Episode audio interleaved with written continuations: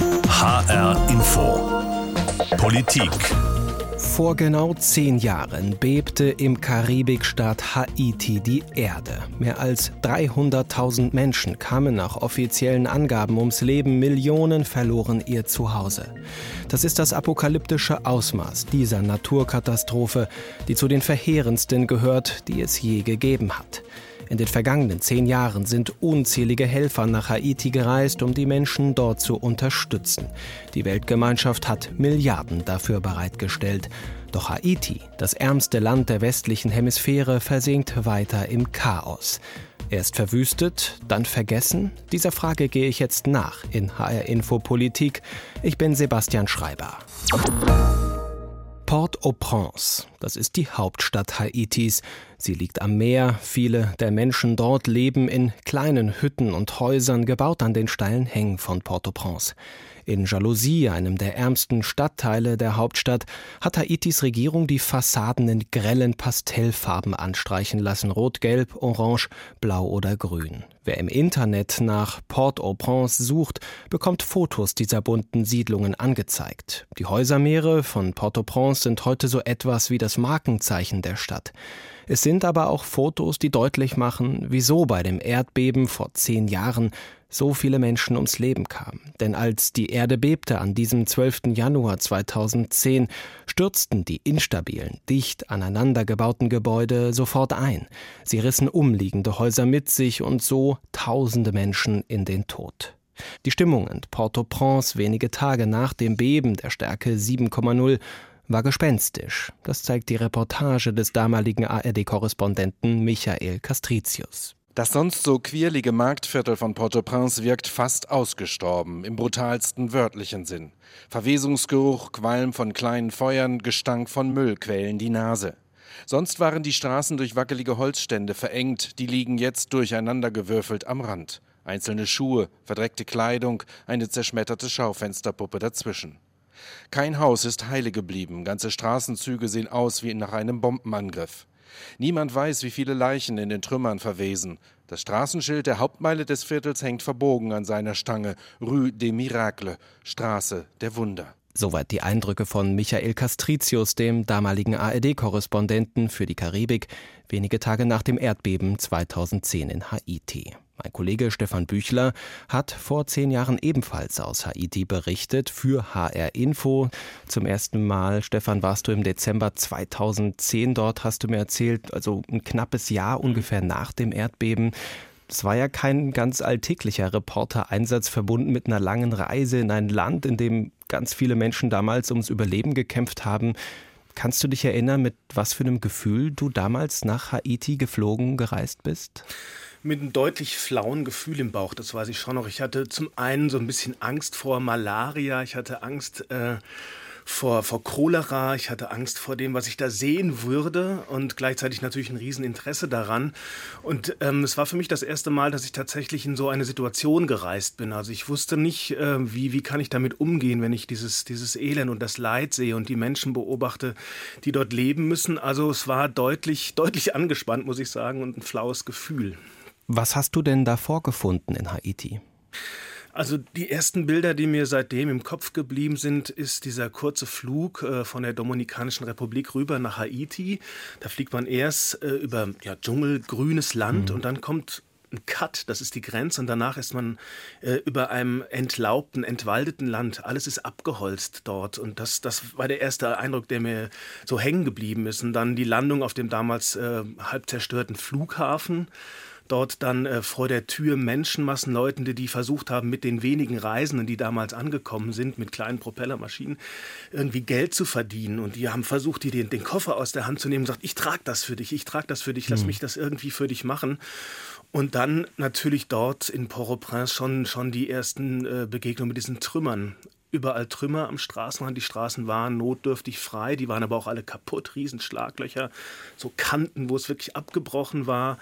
Und ähm, ja, aber dann auch dazwischen unheimlich viele Menschen, die äh, versucht haben, ein Business zu machen. Also pralles Leben und auf der einen Seite ähm, aber auch diese Zerstörung, die allgegenwärtig war. Und ich wusste ja damals, unter vielen dieser Trümmer liegen auch immer noch Menschen, die da noch gar nicht wieder geborgen werden konnten. Kannst du dich erinnern, wie groß die Not und auch eben die Knappheit von Lebensmitteln, von Wasser äh, damals ungefähr ein Jahr nach diesem Erdbeben noch war? Damals waren ja unglaublich viele Hilfsorganisationen vor Ort und mein Eindruck war, dass die Situation einigermaßen aufgefangen wurde. Trinkwasser gab es auch nicht überall. Trinkwasser wurde da auch schon in so großen Tankwagen rumgefahren. Äh, ähm, es gab, man dreht da nicht den, den Hahn auf und es kommt das Wasser raus. Aber ähm, die Menschen waren damals einigermaßen versorgt. Es gab ja auch immer noch diese riesigen äh, Zeltlager, wo eine Versorgung organisiert wurde. Aber ich habe eben auch äh, sehr eindringlich erlebt, was das heißt, bei, bei 40 Grad oder 38 Grad in so einem kleinen Zelt zu leben mit vier, fünf Leuten. Und diese Menschen waren in diesen Zelten auch nicht sicher. Die Frauen waren bedroht von, ja, von Raub, aber auch von Vergewaltigung. Ähm, ich sage mal so, das Überleben hat funktioniert, aber ein, ein, äh, ein schönes Leben oder ein gutes Leben war sehr weit entfernt damals auch. Im Dezember 2011 warst du dann ein zweites Mal in Haiti. Damals gab es große Probleme mit Cholera, dieser Infektionskrankheit, einer Durchfallerkrankung, eine regelrechte Seuche. Tausende Menschen sind damals an Cholera gestorben. Du hast damals eine Krankenstation besucht, die Cholera-Patienten, Cholera-Erkrankte behandelt hat. Und äh, ich habe die Reportage mal rausgesucht und wir hören mal kurz rein. Krankenschwester Marie-Judith hat sich Gummihandschuhe angezogen und untersucht den zweiten Patienten hier, einen kleinen Jungen. Sie zieht an der Haut am Arm, die Haut bleibt für einen Moment so stehen. Der Junge ist dehydriert, hat zu wenig Wasser im Körper. Seine dünnen Beine ragen unter einem grauen T-Shirt hervor. Das Höschen hat die Schwester ihm vorsorglich ausgezogen und der kleine Po rutscht in das zu große Loch in der Mitte der Pritsche. Er schaut mich an, nicht wie ein Kind, das ist ein anderer Blick. Und der einzige Trost ist, dass Marie-Judith ihm jetzt helfen kann. Er wird wahrscheinlich nicht sterben an der Cholera. Stefan, wenn du diesen Ausschnitt hörst von damals, ähm, was macht das mit dir? Wie war das damals für dich? Wenn ich das höre, bin ich, bin ich sofort wieder drin. Also ich kann mich sehr gut erinnern, das waren Zelte, die waren außerhalb des Ortes aufgestellt. Es war wie immer sehr heiß und unter diesem Zeltdach eben noch heißer. Und ähm, ja, so, eine feucht, so ein feucht heißes Klima in diesen Zelten und dann das Bewusstsein, hier gibt es diese potenziell tödliche Krankheit.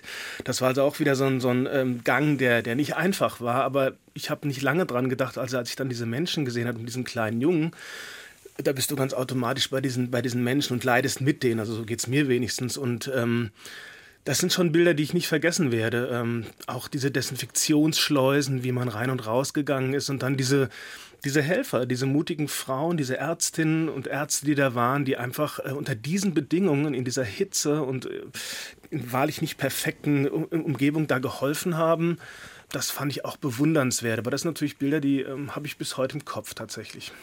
Ähm, wenn man Journalist ist, dann macht man sich ja eigentlich auch zur Aufgabe, ein bisschen eine Distanz aufzubauen, um eben auch berichten zu können, nicht selber Teil der Berichterstattung zu werden. Wie schafft man das in so einer Situation, wo man ja vielleicht auch das Gefühl hat, Mensch, ich habe doch die Mittel, ich habe doch die Möglichkeit, ich versorge die, ich gebe Geld, ich tue irgendwas. Wie geht man damit um? Gut, du hast diese professionelle Ebene, wo du berichtest und wo du genau nach diesen, nach diesen ja, Vorgaben denkst und arbeitest. Und das ist ja dann auch so eine professionelle Haltung, in die man reinkommt. Und dann funktioniert das auch. Dann macht man, kann man auch, glaube ich, mehr leisten, als man sich vielleicht erstmal vorstellen kann. Das ist die eine Seite, aber was man natürlich oder was ich nie habe wegstecken können, dass du natürlich Sachen siehst und Menschen siehst in ihrem, in ihrem Elend und diese Schicksale siehst gerade von den Kindern. Das war ja nicht das einzige Mal, dass ich auf Kinder mhm. getroffen bin ähm, da kann ich nicht sagen, dass mich das nicht angefasst mhm. hätte. Also das ist, glaube ich, auch normal und menschlich. Und ähm, tatsächlich war das dann auch so, dass ich mich äh, in den nächsten Jahren immer ähm, auch für die Diakonie Katastrophenhilfe, mit der wir damals äh, da waren, auch dann irgendwie engagiert hat, auch persönlich. Also das ist nicht so, dass man das komplett trennen kann. Also es ist ohnehin so, dass dieser Aufenthalt so eine ganz andere Sicht auf die Welt verursacht hat bei mir. Seitdem kann ich sagen. Ein Jahr nach dem Erdbeben warst du dort, zwei Jahre nach dem Erdbeben etwa warst du nochmal dort. Wie groß war damals die Hoffnung, dass die Dinge schnell besser werden? Denn du hast es schon gesagt, damals waren viele Helfer vor Ort. Es gab Hilfsgelder, es gab das große Bemühen, die Lage in Haiti zu verbessern. Äh, wie war damals die Hoffnung? Hoffnung, also die Bevölkerung oder die Leute, mit denen ich da gesprochen habe, die waren damals schon auch sehr kritisch und hatten nicht so richtig viel Hoffnung, dass mal irgendeine Regierung kommt, die das wirklich anpackt und besser macht. Hoffnung. Ich habe gesehen, dass ähm, zum Beispiel ähm, in der Nähe von Benet im Süden der Insel eine Krankenstation aufgebaut wurde mit Hilfsgeldern. Die stand wunderschön da, die war dann auch fertig 2011. Äh, man hat dann darauf vertraut, dass die äh, regionalen Behörden diese, diese, ähm, ja, dieses Krankenhaus, dieses kleine Krankenhaus betreiben. Nur das hat dann ein Jahr danach, habe ich gesehen, überhaupt nicht funktioniert. Da war kein einziger Tisch angekommen, da waren keine Lebensmittel und es gab eine Krankenschwester, die versucht hat, mit fast nichts die Leute zu betreuen. Und ähm, da hast du schon gesehen, es ist schwierig. Ähm, es ist ganz schwierig, äh, dass da überhaupt was vorangeht. Also ich hatte auch schon nach diesem Besuch äh, in 2011 das Gefühl, das wird sehr, sehr schwer. Stefan Büchler war ein paar Monate nach der Erdbebenkatastrophe von Haiti als Berichterstatter vor Ort. Ein Erlebnis, das ihn nachhaltig geprägt hat. Stefan, vielen Dank für deine Schilderungen. Sehr gerne. Stefan, du warst nicht der einzige Reporter, der damals für HR Info aus Haiti berichtet hat. Selbst auch dort war auch unser Kollege Ricardo Mastrocola, hat Haiti schon bald nach der Katastrophe bereist. Immer wieder ist er in die Karibik zurückgekehrt, um die Geschichten und die Schicksale der Menschen zu erzählen, die dort unter diesen Bedingungen gelitten haben. Und er hat sich gefragt, wie geht's diesen Menschen heute, zehn Jahre nach der verheerenden Katastrophe? Ricardo Mastrocola hat mit zwei Haitianern gesprochen, die er als Berichterstatter damals kennengelernt hatte. Schon der Anflug auf die Hauptstadt Port-au-Prince vor zehn Jahren war niederschmetternd. Eine ruinierte, zusammengefallene Stadt und riesige Flächen, auf denen kleine weiße und blaue Punkte zu erkennen waren, die Zeltstätte, aufgebaut von Dutzenden Hilfsorganisationen und den Vereinten Nationen. Durch dieses Chaos fuhr mich damals Jean Ernst zu seinem Arbeitgeber zum Büro der Diakonie Katastrophenhilfe. Mitte 30, gut ausgebildet, die Zukunft noch vor sich und voller Hoffnung, dass das Haus seiner Familie in der Stadtmitte irgendwann mit Hilfsgeldern wieder aufgebaut werden würde. Wie hat sich sein Leben verändert, zehn Jahre nach dem großen Beben?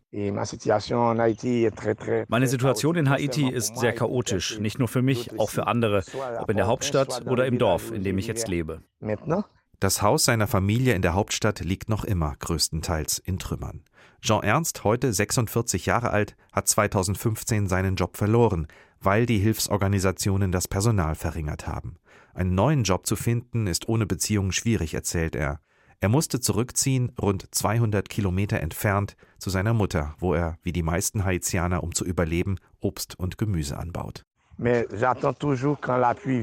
Ich warte auf den Regen. Wenn kein Regen kommt, haben wir keine Ernte und wir verdienen nichts. Wir brauchen den Regen, damit ich Mais und Bananen anbauen kann. Die Träume sind weg, von denen mir Jean Ernst vor zehn Jahren erzählt hat. Die Aufbruchstimmung nutzen, einen guten Job finden, vielleicht ins Ausland gehen. Heute denkt er nur an Regen und den nächsten Tag.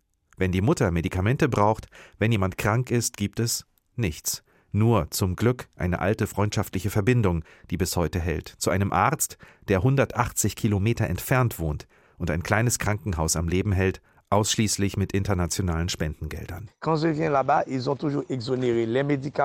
Wenn ich runterfahre für eine Behandlung, lässt er mich nichts zahlen. Man kann essen, trinken und dann wieder gehen, ohne einen Heller zu zahlen. Nichts. Dr. Jean Gardy ist ein Mann des Herzens. Auch Jean Gardy Marius habe ich vor zehn Jahren getroffen. Er hatte in den USA Medizin studiert, kam vor dem Beben 2010 zurück, um in Haiti ein kleines Krankenhaus aufzubauen. Auch wenn es schwierig ist, er hält die Versorgung aufrecht, rund 60 Kilometer entfernt von der Hauptstadt. Es gibt dort sonst kein Krankenhaus. Ganz ehrlich, nichts hat sich verbessert in den zehn Jahren nach dem Beben in Haiti. Nichts. Nichts. Und dann zählt er auf die wirtschaftliche Entwicklung, die medizinische Versorgung, Infrastruktur, Wasserknappheit, Lebensmittelqualität, nichts habe sich verbessert. Im Gegenteil, sagt der Arzt. For example, today, I was witnesses in my own hospital, Ricardo. Heute habe ich erlebt, wie in meinem Krankenhaus eine schwangere Frau gestorben ist. Ich konnte nichts tun, weil ich keine Medikamente hatte, um zu helfen. Schuld hätten viele, eine Mitschuld auch die internationale Gemeinschaft, die angeblichen Freunde Haitis, so formuliert Jean Gardy Marius verbittert. Und er wird wütend während unseres Telefongesprächs. Seit über einem Jahr gingen die Haitianer aus Wut und Verzweiflung auf die Straße gegen Korruption, gegen die Veruntreuung von vier Milliarden Dollar. Die internationale Gemeinschaft und mit ihr auch Deutschland müssten sich fragen, wen sie eigentlich unterstützen. eine korrupte Regierung oder die Menschen von Haiti. Wenn du eine Regierung unterstützt und merkst, dass du über Jahre hinweg Geld ausgibst, ohne dass sich etwas gebessert hätte, warum unterstützt du dann weiter? Warum? Weil du Komplize bist. Eine Behauptung, der sich viele Haitianer, die auf den Straßen protestieren und zum Teil ihr Leben riskieren, anschließen. Haiti war und bleibt offenbar ein schwer verwundetes und vergessenes Land ohne Perspektive.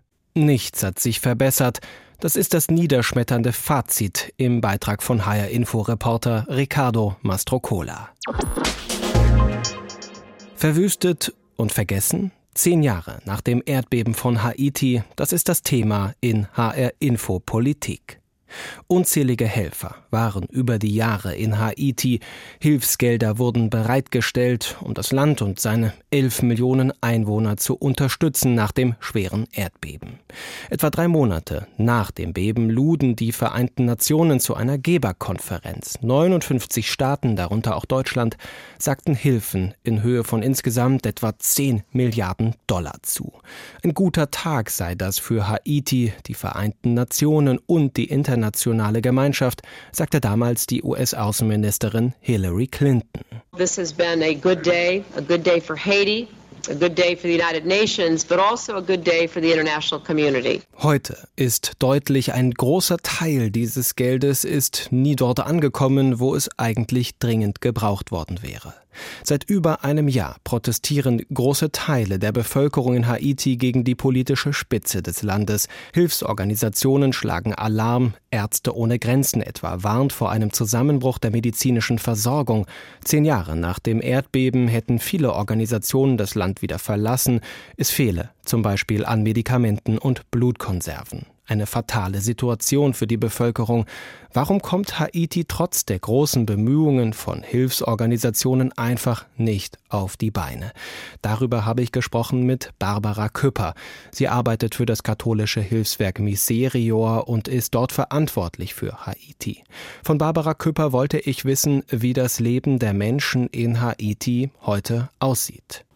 Ich reise jetzt seit, ich glaube, sieben Jahren ungefähr zweimal im Jahr nach Haiti und man konnte jedes Mal Veränderungen feststellen. Und die der letzten anderthalb Jahre waren sehr signifikant. Also das begann eigentlich schon im Jahr 2018, wo in Haiti die Spritpreise erhöht werden sollten und was die Menschen, die ohnehin kaum die gängigen Preise zahlen konnten, äh, auf die Straße gebracht hat. Und seit 2018 gibt es vermehrt Proteste und Streiks und äh, Demonstrationen als ich zuletzt im April 2019 da war, war auffällig, dass es zu manchen Tagen in Haiti überhaupt keine Bewegung auf der Straße gab. Die Hauptstadt war wie tot.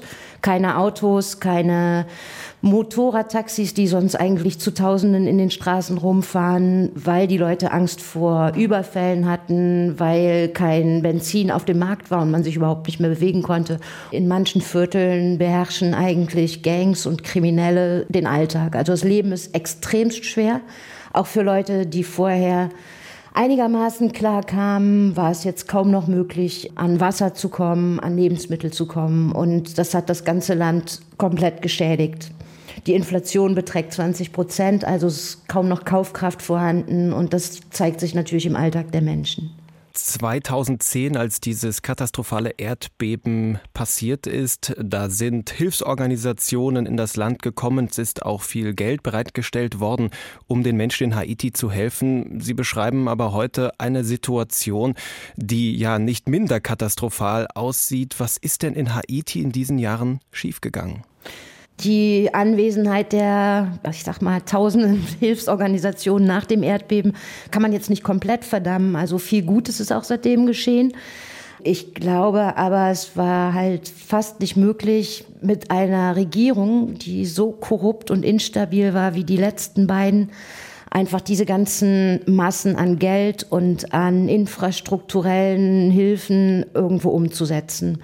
Da sind viele Gelder äh, in die falschen Taschen geflossen. Das kam jetzt auch noch mal in den letzten Jahren ganz klar raus, dass Hilfsgelder, äh, die an die Regierung gegangen sind, um soziale Projekte zum Wiederaufbau zu, äh, umzusetzen, dass die in eigene Taschen gewirtschaftet wurden.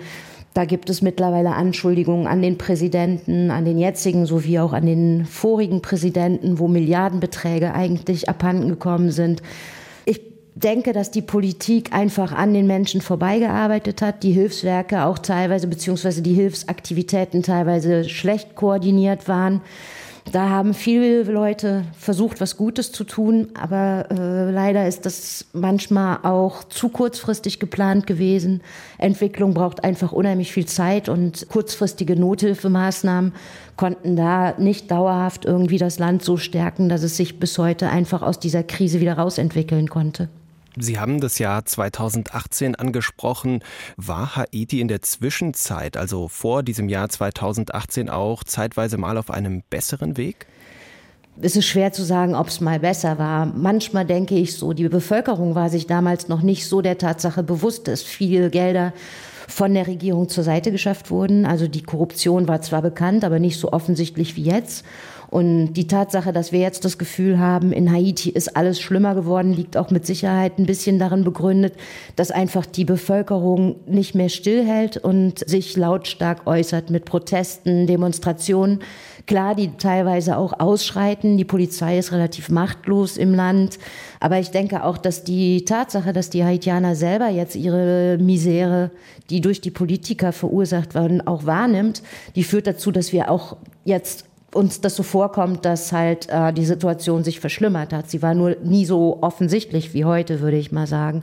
Und man muss halt auch sagen, dass viele Dinge in der Zwischenzeit, die aus Hilfsprojekten nach dem Erdbeben entwickelt wurden, äh, sehr, sehr positive Wirkungen gezeigt haben. Also da können wir jetzt von unserem Hilfswerk aus auch positive äh, Errungenschaften sehen. Es ist jetzt nicht so, dass alles nur, nur schlecht ist in diesem Land. Wenn man auf die positiven Seiten guckt, was ist da zum Beispiel zu nennen?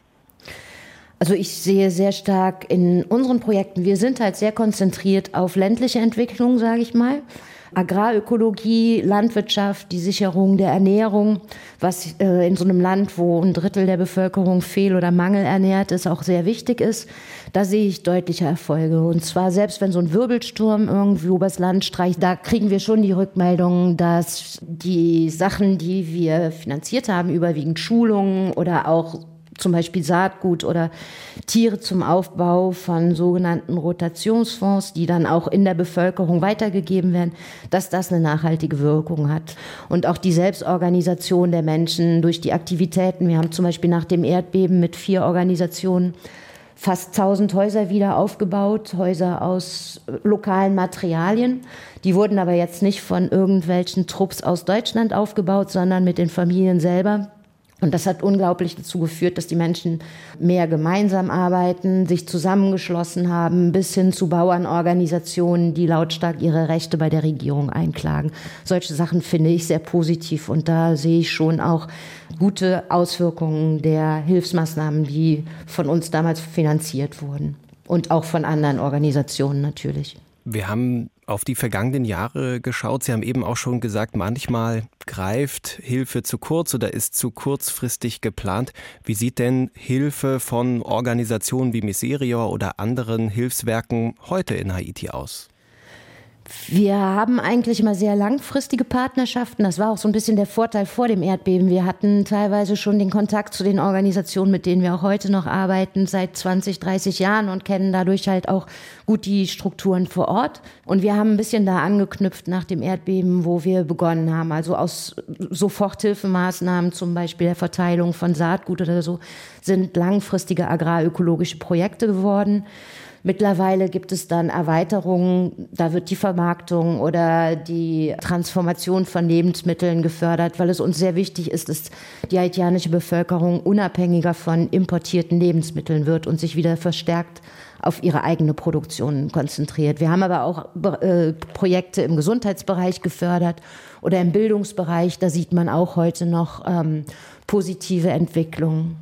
Mancher bezeichnet Haiti dennoch als vergessenes Land zehn Jahre nach dem Erdbeben. Würden Sie dem zustimmen?